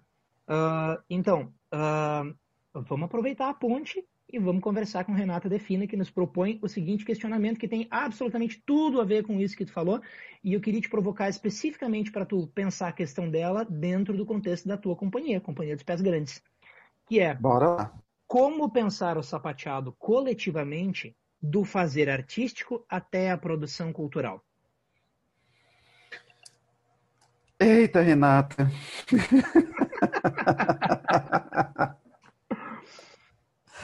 Olha, eu vou dizer uma coisa para você, é muito cruel isso, porque a gente aqui, a gente, a gente tem um, eu, eu na verdade, Léo, eu tô com muito, muita rejeição ao palco já há algum tempo, seja o palco convencional, seja o meio da rua. Eu vivo dizendo, os dois últimos trabalhos da gente, gente, eu não vou dançar, eu vou ficar, eu vou só coreografar, eu vou ficar de fora, porque eu erro tudo eu, eu levanto o repertório e depois eu não consigo mais. Isso é feio, porque vocês fazem tudo certo, eu faço errado. não, não dá, eu fico com vergonha, porque todo mundo vê que eu estou errando, né? E aí é muito louco, né? Porque a gente, a gente pensa, a gente cria com rigor técnico, né? Porque você tem, eu trabalho com música ao vivo, então tem um músico lá, a gente discute, para a gente chegar então, olha, eu não posso que não posso que seja oito, eu preciso que seja seis. Você consegue parar aqui? Ele diz, não, mas não posso, eu não posso parar a música no meio do, da melodia, no meio do, do não sei o que lá. Diz, não, mas para, por favor. Aí a gente vai montando tudo. Aí quando eu consigo convencer o músico que a gente tá com tudo bonitinho, no, na hora eu erro. Né?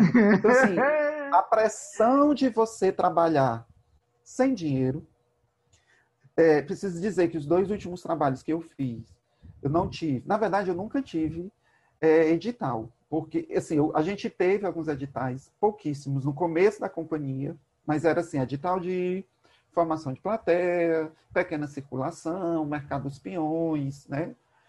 E aí chegou uma hora que eu disse assim, olha, eu não vou mais entrar em edital, porque eu acho que é muito injusto, tem algumas questões também. Como edital não cabe todo mundo, eu nunca me sentiria confortável em concorrer a um edital valendo 30 mil reais, eu ganhando esse edital, e uma colega que está fazendo isso há, há 20 anos a mais do que eu não vai ganhar e eu vou ganhar. Sabe? Então, nunca lidei muito bem com essa coisa da política do edital, talvez pela realidade de Fortaleza de ser uma cidade onde todos os criadores se conhecem e somos amigos. Não tem essa, né? Então, nunca me senti. Então, geralmente, como é que eu faço? Eu banco. Eu banco figurino, é, os, os, meninos compram os sapatos deles, eu, a pauta do teatro a gente vê como faz, né? E, então, a gente vai nessa aí. Mas o que eu estou querendo dizer é, você é sozinho para dar aula, coreografar, levantar repertório, conversar com o músico, escutar os, os bailarinos, né? Porque a gente trabalha num limite de afetividade muito grande, enfim. E aí você tem que ir atrás das cadeiras para o teatro porque não tem.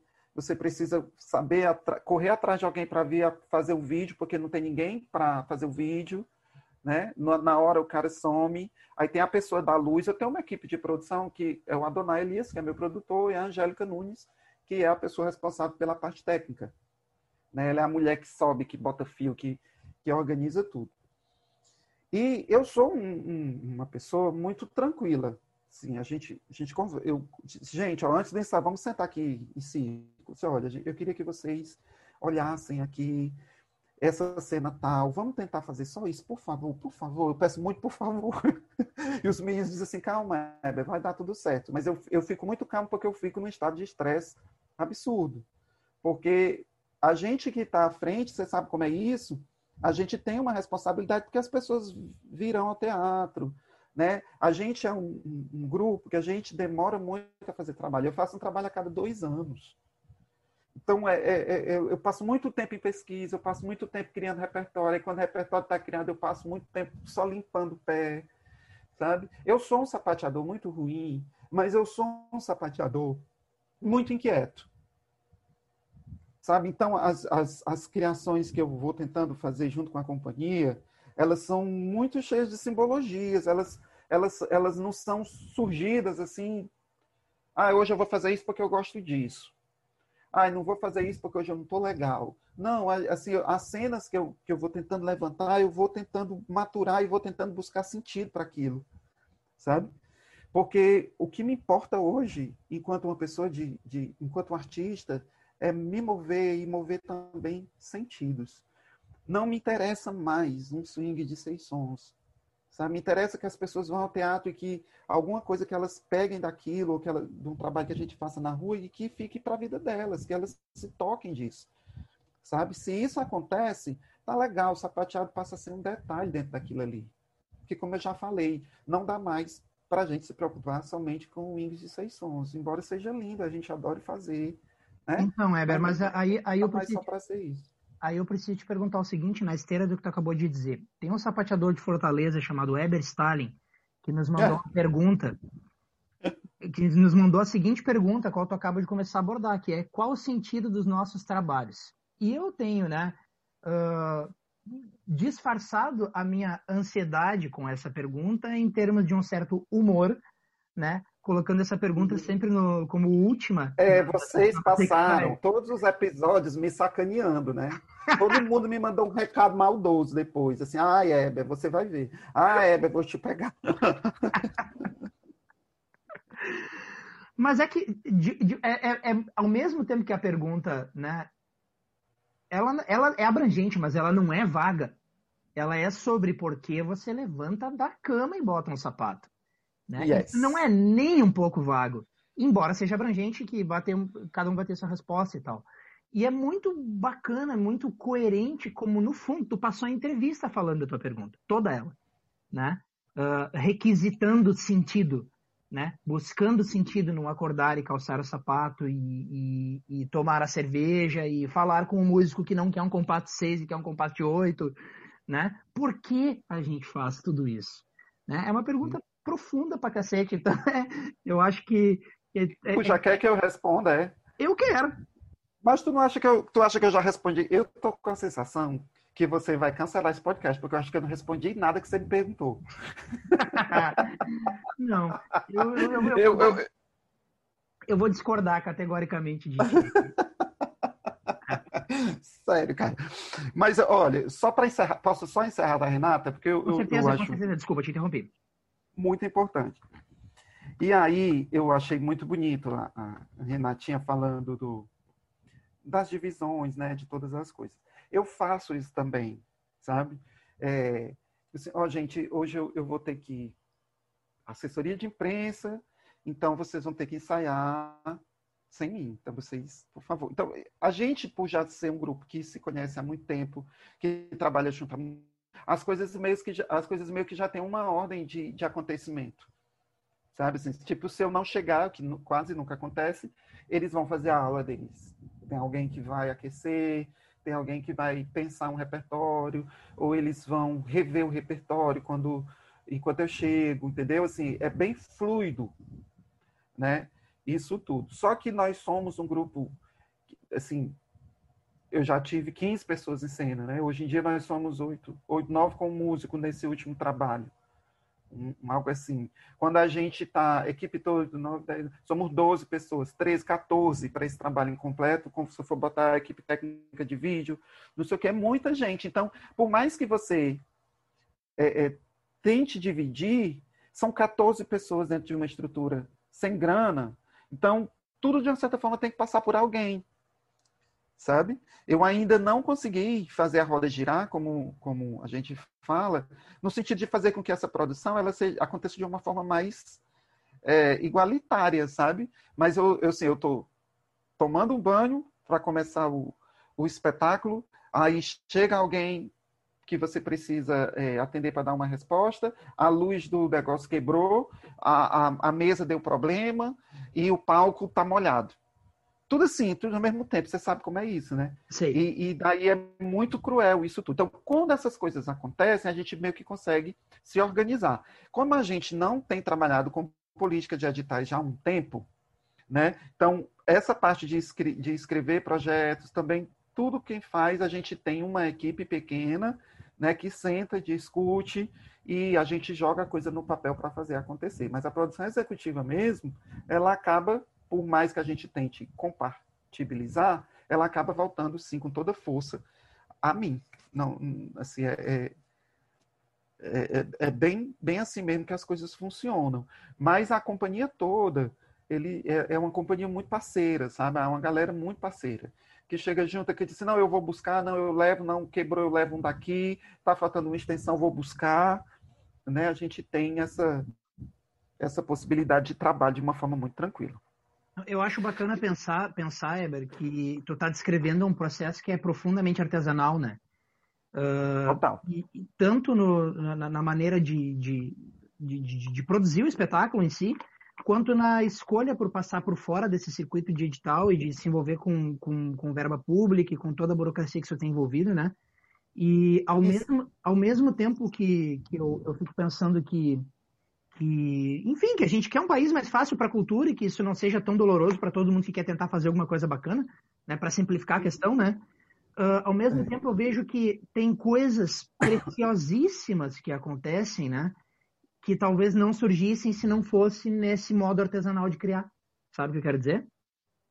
Sim, né? concordo. É, Léo, e tem uma coisa assim que eu queria é, pontuar é que assim não me não me colocar no lugar de editais assim de, de concorrer não me deixa de fora deles assim Tipo, alguns, algumas, alguns editais que eu queria muito fazer e que eu não, não pus, eu fui convidado para fazer. A gente foi convidado para fazer, tipo palco giratório. Maravilhoso. Né?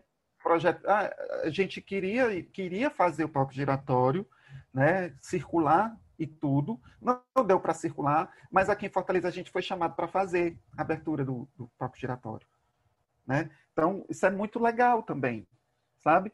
Teve um outro edital de formação de plateia que eu não tinha mais trabalho para fazer, porque, como eu te falei, eu faço um trabalho a cada dois anos, dois anos e meio, mais ou menos.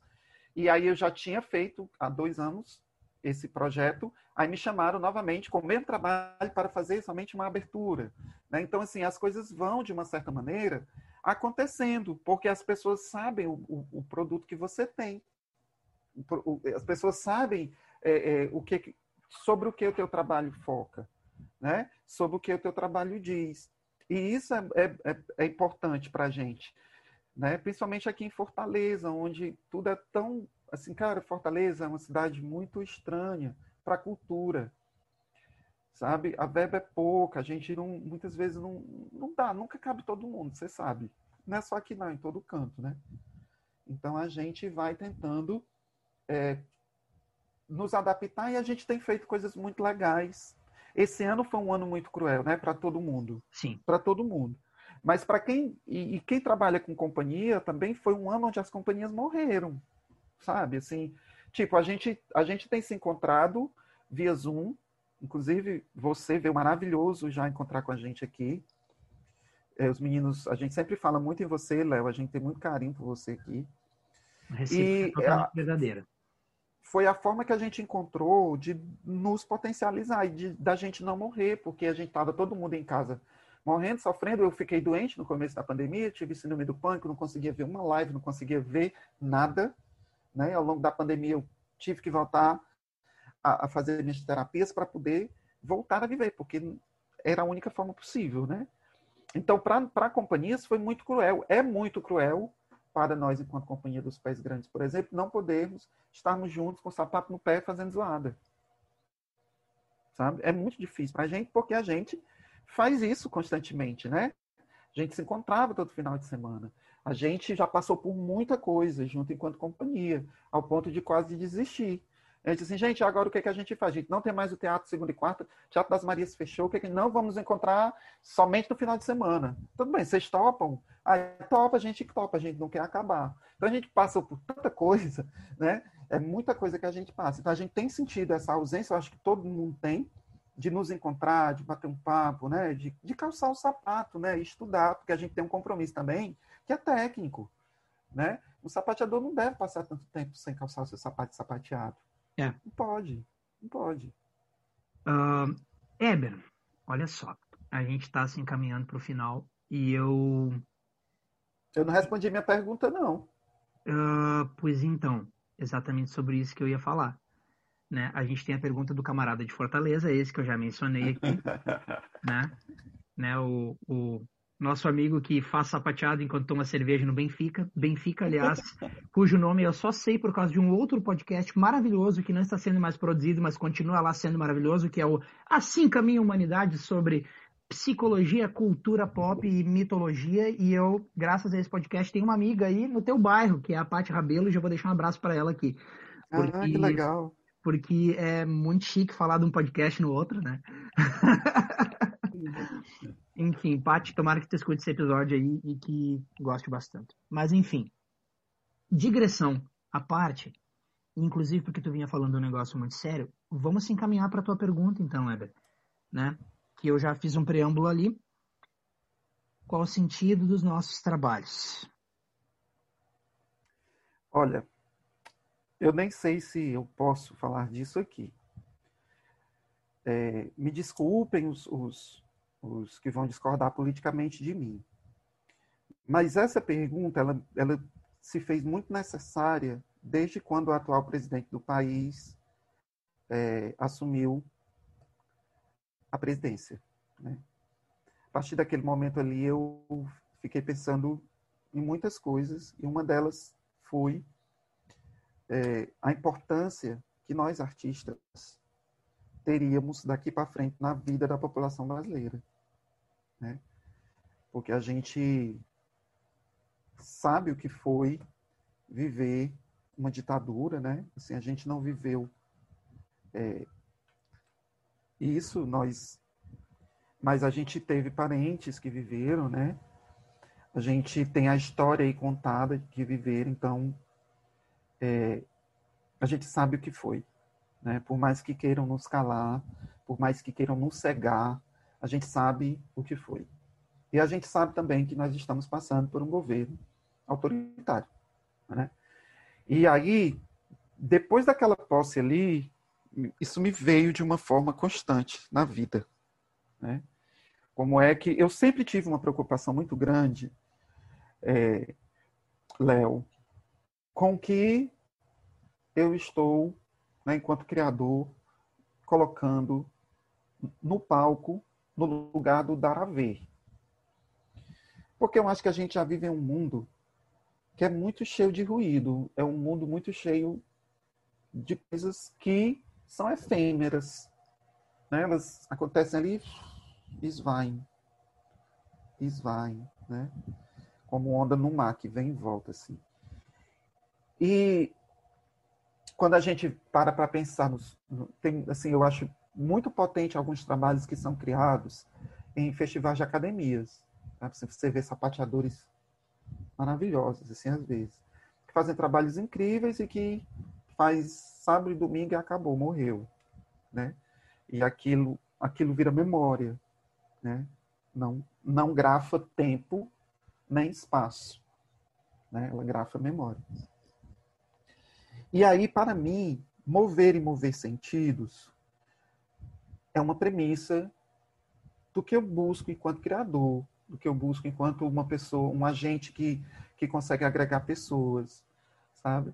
Enquanto um, um, um, sapateador, sabe? Enquanto uma pessoa que gosta de gente, sabe?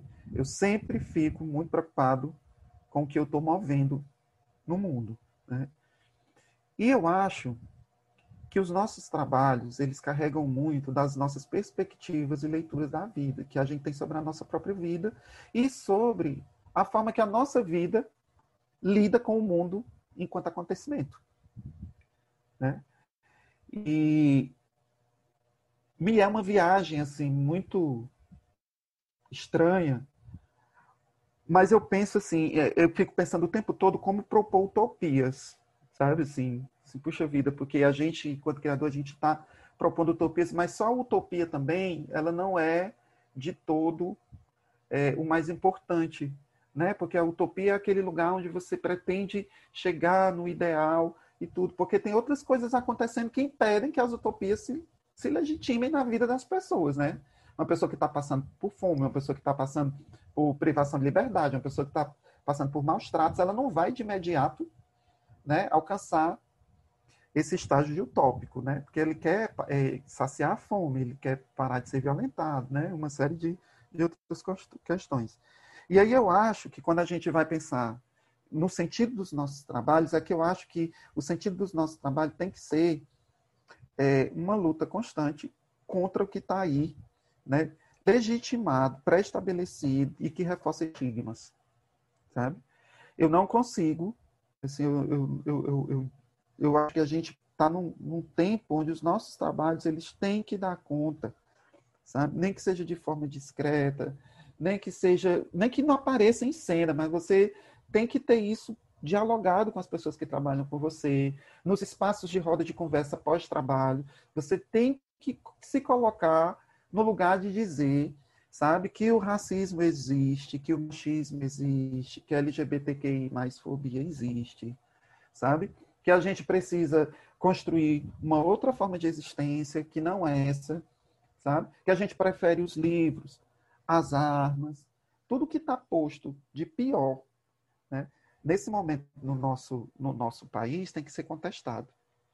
E eu acho que nós temos um, um, um local muito privilegiado, nós enquanto artistas, sabe? Porque a gente tem, além do, a gente tem um poder de fala que é duplo, porque além do poder de fala, né, o, o poder do discurso, do trabalho, que já é uma fala, nós temos também logo após a plateia, né, que a gente está ali para falar, para dizer, né? Então, assim, eu acho que o, o, o, o sentido do nosso trabalho é a gente pensar justamente como é que a gente está movendo e movendo essas pessoas que estão ali para escutar os nossos discursos, para escutar os nossos bate-papos, sabe?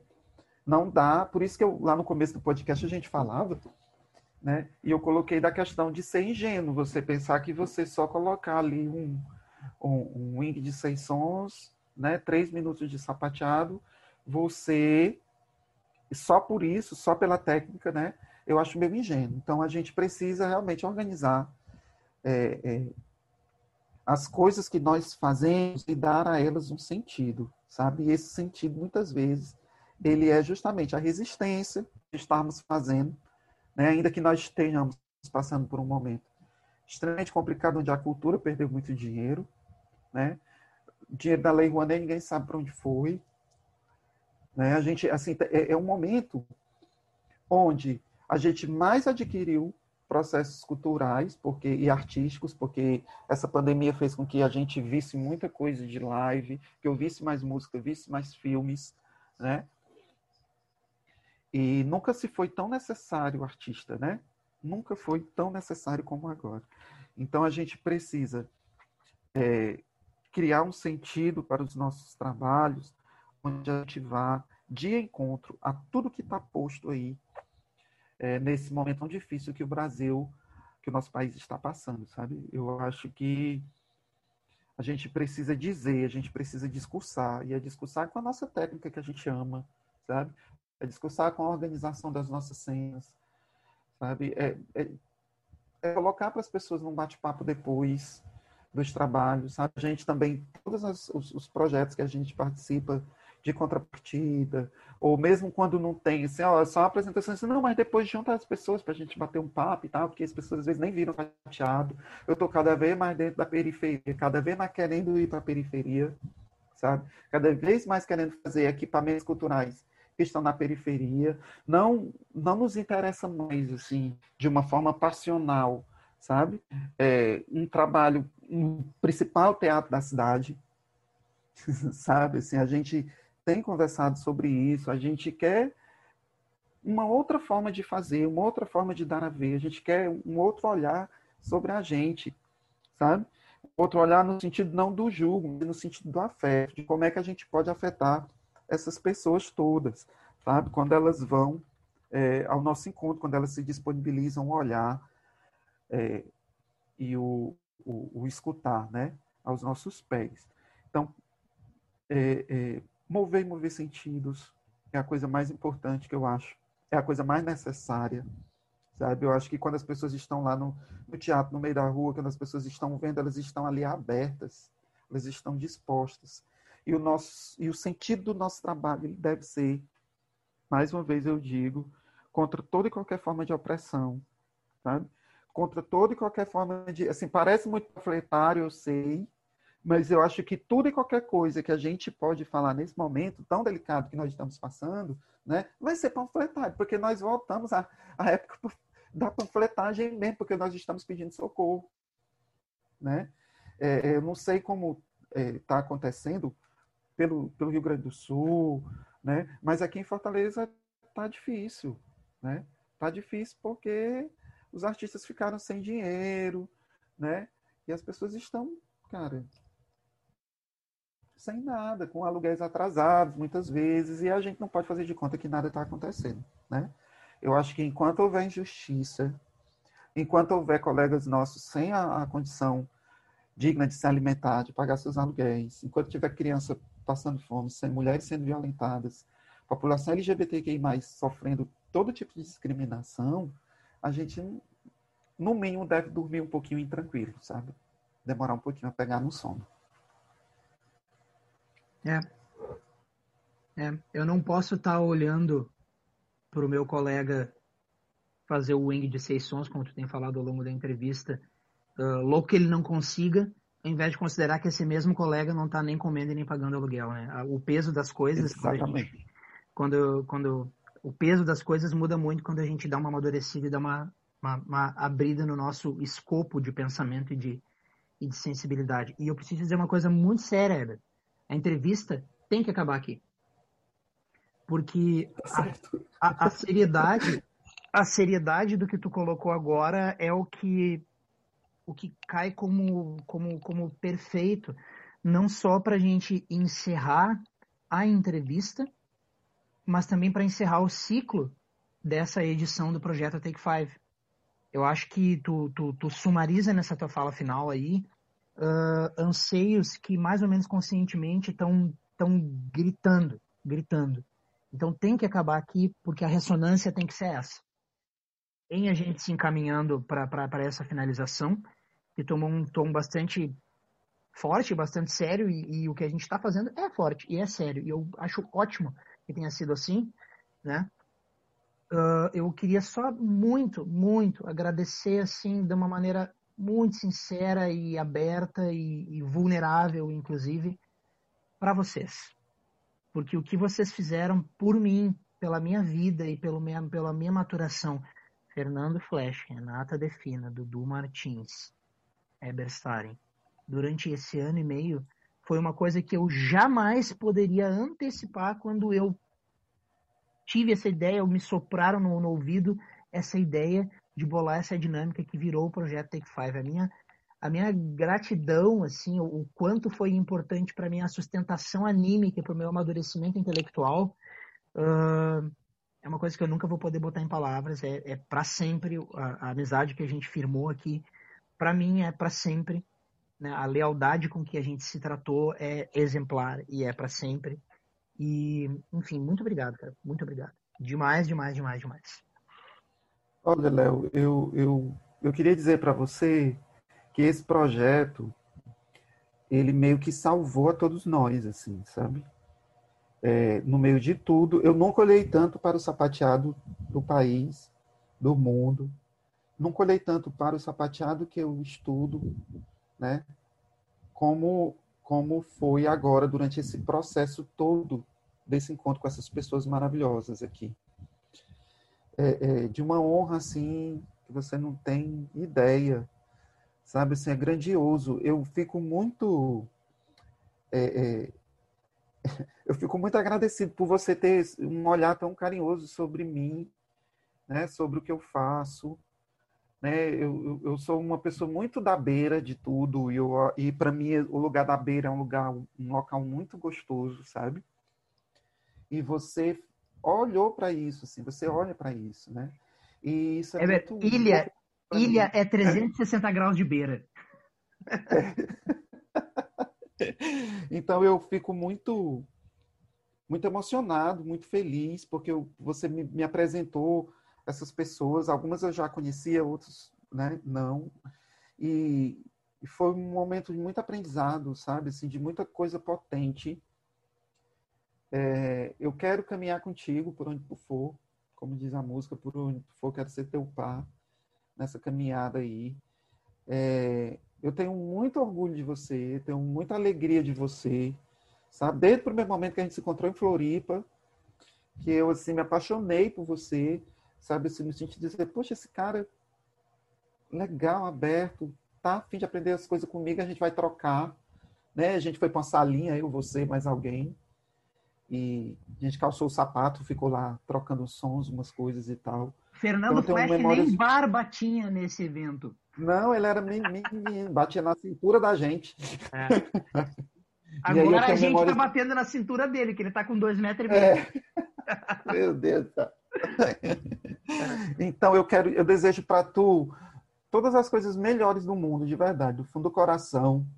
Né? Aproveita aqui também para dar um abraço no Dudu, na Renata, no Fernando, né? que são sapateadores assim que eu, puxa vida, assim, conhecer de forma profunda aos três, assim, porque a gente vai conversando no WhatsApp vai descobrindo coisas, foi um presente, assim, né? E eu queria também falar da importância desse projeto teu de podcast para essas pessoas que estão começando sapateado, ou para as pessoas que já fazem sapateado há algum tempo, mas que não têm a referência do inglês para poder fazer as suas traduções, né? E eu desejo que esse que muitos sapateadores, colegas, possam vir aqui é, fazer parte desse momento contigo. Não é fácil, sabe? Eu acho que eu não falei, eu acho que eu ainda estou achando que eu não respondi nada.